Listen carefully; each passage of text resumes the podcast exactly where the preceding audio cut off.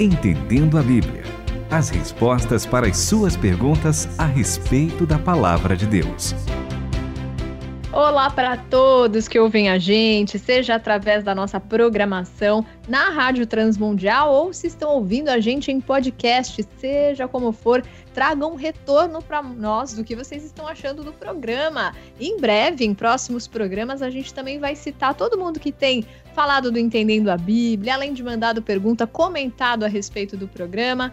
Esse retorno de vocês para a gente é super importante, né, Itamir? É verdade, Renata. É um grande prazer a gente poder conversar com nossos amigos e também ouvir deles as suas opiniões, os seus comentários e, logicamente, o que nós queremos ouvir deles são as perguntas. E aí, depois, se eles tiverem muita paciência e muito amor, eles vão ouvir as nossas respostas.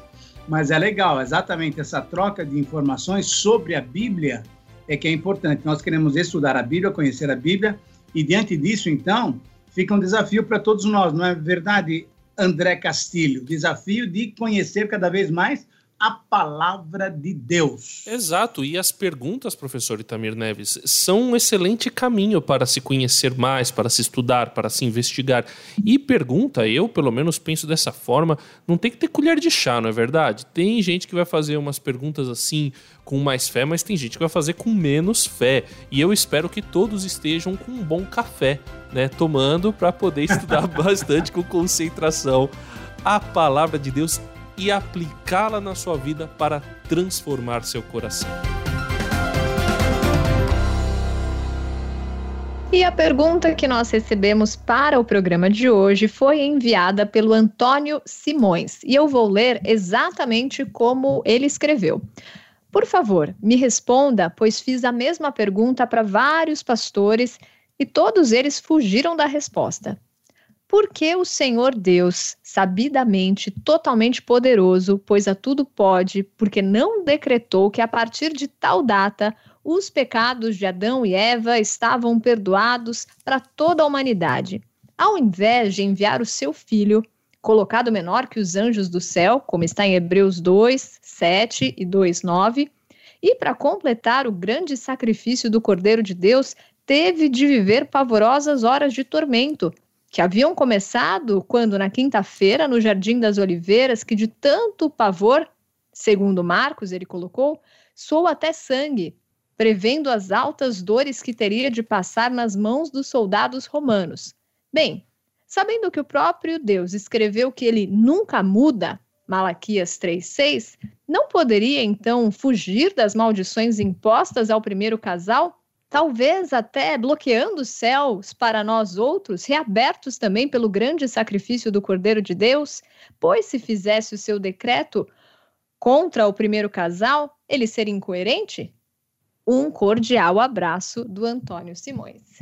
Muito bem, eu acho que valeria a pena nós conversarmos algumas coisas sobre, primeiramente, sobre esses textos que ele mencionou. Primeiro, uma correção. Meu querido Antônio Simões, não é Marcos que escreveu, é Lucas 23, 44. É só esse sinótico e só esse evangélico que mostra que o Senhor Jesus, naquela noite de quinta-feira, sofreu tremendamente e suou gotas como de sangue. Não são gotas de sangue, é como de sangue. Então temos que entender e explicar é, corretamente o texto bíblico.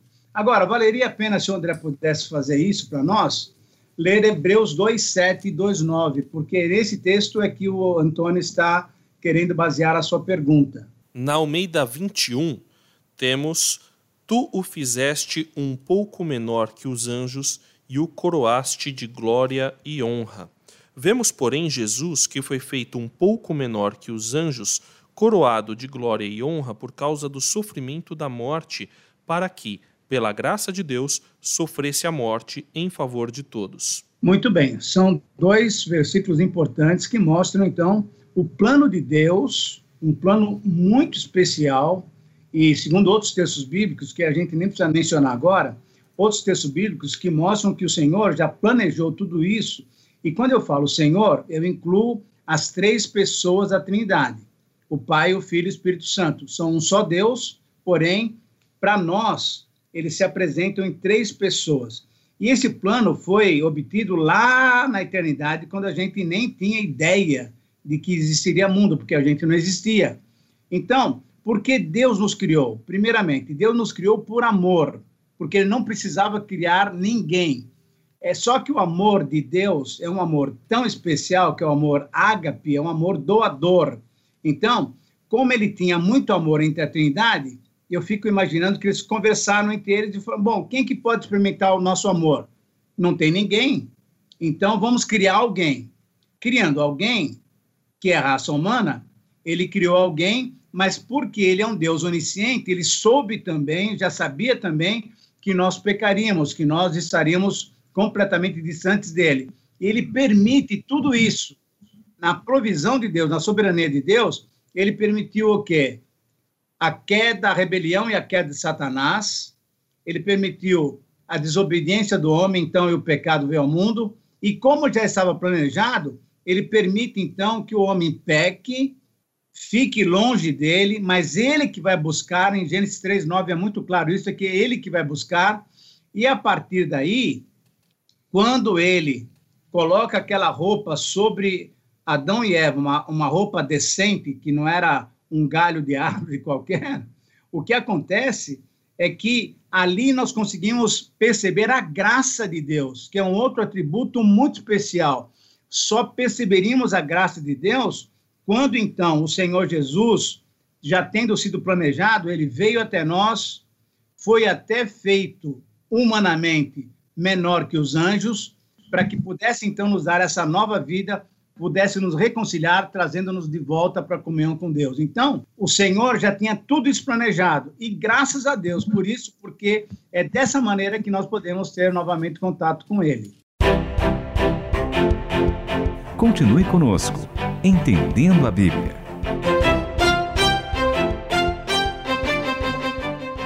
Interessante, Tamir, quando você fala isso de a gente provar a graça, porque Paulo diz exatamente isso, né? Que onde abundou o pecado, superabundou a graça. E acho que só quem provou entende como ela é preciosa, ao ponto de, do salmista dizer que ela é melhor que a vida, né? Exatamente.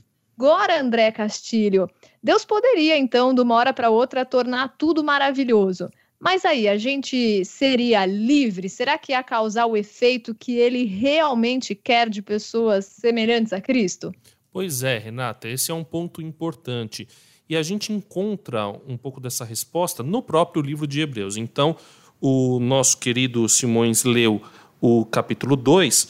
Se ele avançar um pouquinho mais, capítulo 4, versículo 15, olha Isso. o que o autor fala a respeito de Jesus Cristo porque não temos um sumo sacerdote que não possa compadecer-se das nossas fraquezas, mas alguém que, à nossa semelhança, foi tentado em todas as coisas, porém sem pecado. Portanto, aproximemo-nos com confiança do trono da graça, para que recebamos misericórdia e encontremos graça a fim de sermos socorridos no momento oportuno. Então, Hebreus está enfatizando Jesus tanto no aspecto divino quanto no aspecto humano. No aspecto divino, ele é o maior de todos os sumos sacerdotes, ele é o grande sumo sacerdote, mas no aspecto humano, ele está perto de nós. Até o próprio livro de Hebreus, citando o Antigo Testamento, diz ele não está longe, ele está perto.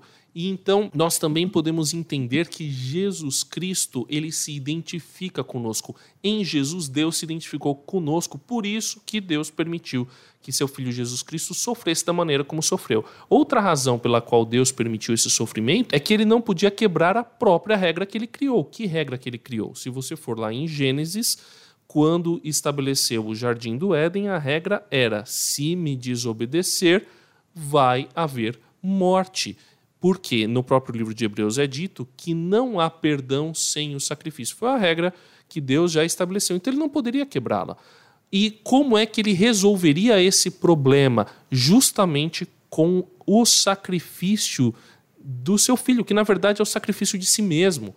Porque em Jesus, isso é um grande mistério, né? porque não dá para compreender um ser maior que nós, que é o próprio Deus. Então fica essa parcela de mistério, mas a gente consegue perceber que em Jesus Deus sofreu, Deus se sacrificou por amor a nós. O Deus homem se sacrifica por amor a nós para nos aproximar dele novamente. Isso é lindo, isso é maravilhoso de entender que é um Deus que não se conformou e fez aquilo que nós não poderíamos fazer, porque pelo nosso pecado, nós teríamos que dar a nossa própria vida. Por isso, ele deu a vida no nosso lugar, em favor de nós, por isso que ele precisou sofrer e morrer. E voltando na questão do livre-arbítrio, então, ele quer que essa escolha por ele seja voluntária é dito na própria Bíblia que cada um dará contas de si mesmo a Deus. Então é uma escolha voluntária. Em Gênesis é dito, né, que o homem poderia escolher entre obedecer a Deus ou desobedecer, e Deus ainda amplia mais essa escolha: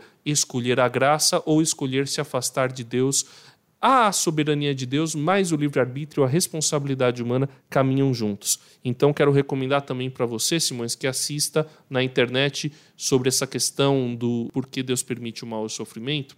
É, William Lane Craig, o porquê Deus permite o mal, porquê Deus permite o sofrimento, você vai encontrar um vídeo no YouTube. Tem também o livro do professor Luiz Saião, O Problema do Mal no Antigo Testamento, que também é fácil de ser encontrado, certo, professor Itamir Neves? Sim, André, concordo com você.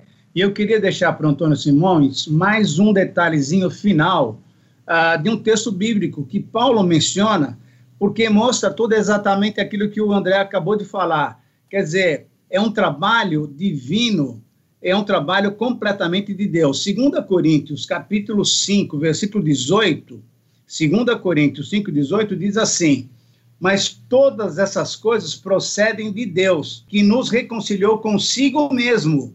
Então é Deus mesmo fazendo essa obra de reconciliação por meio de Cristo e nos confiou também, isso é a grande bênção, nos confiou o ministério da reconciliação, isso é, nós salvos agora por Cristo, podemos também fazer com que outras pessoas possam encontrar esse caminho de retorno a Deus. Mas é interessante, né, André? É Deus fazendo tudo, é Ele que fez e ele permitindo que tudo acontecesse para que nós pudéssemos novamente estar com ele. Isso é uma grande bênção da salvação, do amor dele para conosco.